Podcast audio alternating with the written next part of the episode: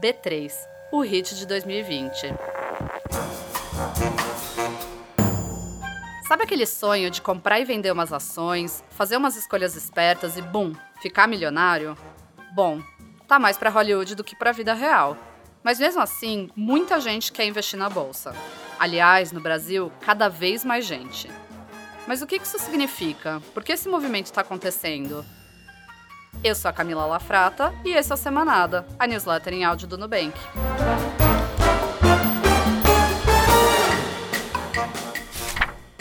Começando do início. A Bolsa de Valores é o mercado onde são negociados ações, moedas estrangeiras, juros futuros e uma série de outros investimentos em renda variável, aqueles em que você não tem garantia de rentabilidade. Por serem mais arriscados, eles tendem a ser também mais lucrativos, quando tudo dá certo, claro. E nunca antes tantos brasileiros investiram na bolsa. A B3, a Bolsa de Valores brasileira, bateu seu primeiro milhão de investidores em 2019.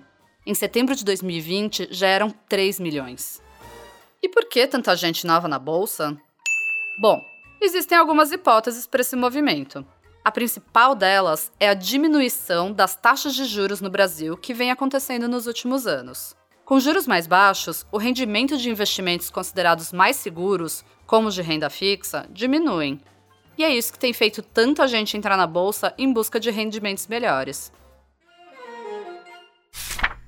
A queda da Selic e a explosão de investidores na bolsa. A Selic é a taxa de juros básica da economia. A sua meta, que é determinada pelo Banco Central, serve como referência para várias outras taxas e interfere em uma série de aspectos da economia, entre eles, a rentabilidade de aplicações em renda fixa. Renda fixa, como sugere o nome, é um tipo de investimento com retorno fixo. Na maioria das vezes, os rendimentos desse tipo de aplicação são atrelados a algum índice, como a própria Selic, o IPCA ou o CDI. Eles são considerados investimentos de baixíssimo risco e, via de regra, têm proteção do Fundo Garantidor de Crédito. A poupança, por exemplo, rende atualmente 70% da Selic, o que, nos dias de hoje, significa que ela rende menos que a inflação. Ou seja, taxa Selic baixa significa retornos também baixos nesses investimentos. E a Selic caiu muito nos últimos anos. Após bater os 13,2% em 2016, ela foi diminuindo ano a ano e finalizou 2019 em 5,8%. Atualmente, a meta é 2%. Em termos práticos, deixando descontos e impostos de lado, se você colocasse mil reais em um investimento com rendimento de 100% da Selic no início de 2016, teria R$ 1.132 ao final do ano. Se fizesse o mesmo investimento em 2019, teria R$ 1.058. O resultado dessa situação foi aquilo que a gente falou, o tal boom dos investidores na B3. Conforme a Selic foi caindo, as pessoas saíram em busca de retornos melhores. Quem são os novos investidores? Cerca de 40% dos investidores brasileiros entraram no mercado de capitais nos últimos cinco anos. 25% deles nos últimos dois anos, segundo um estudo de outubro da Comissão de Valores Mobiliários. O que chama atenção é que hoje os tais pequenos investidores são maioria na bolsa. 54% das pessoas têm até 10 mil reais investidos. Não que 10 mil reais seja pouco dinheiro, longe disso. Mas dentro do contexto da bolsa, quem investe algumas centenas ou milhares é considerado peixe pequeno. O perigo é prestar mais atenção à promessa de lucro do que à possibilidade de prejuízo. Investidores pouco experientes tendem a estar mais sujeitos a isso. O mercado é incerto, as circunstâncias podem mudar da noite para o dia. E quem não tem experiência como investidor não deve nunca cair em dicas que prometem soluções fáceis. Se fosse fácil de verdade, todo mundo estava rico, né? Segundo a B3, novos investidores costumam cair em três erros clássicos. Erro 1: comprar ações de uma empresa antes de pesquisar sobre ela.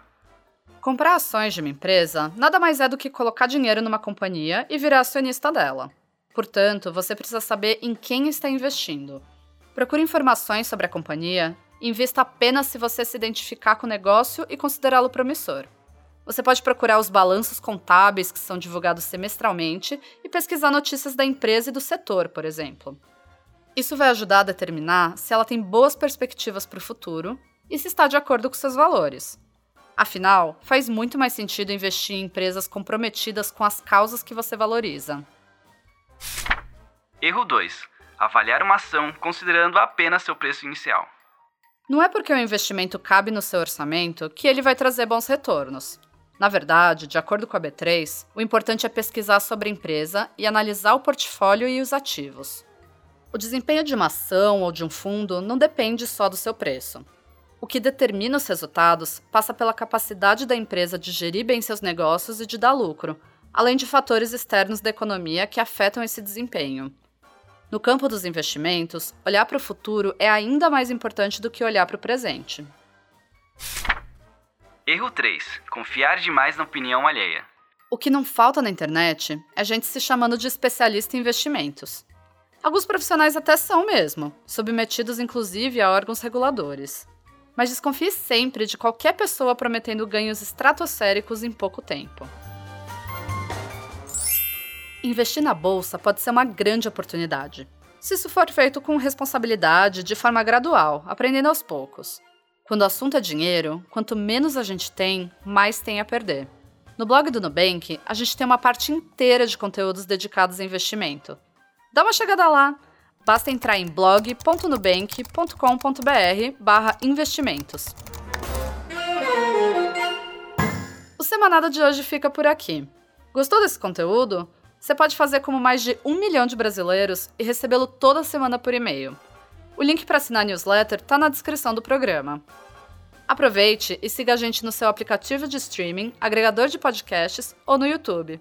Até a próxima! Quem faz o Semanada? Conteúdo: Camila Lafrata.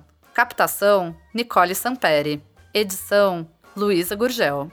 Produção executiva: Alana Morgante. Direção de arte: Fernanda Ferrari.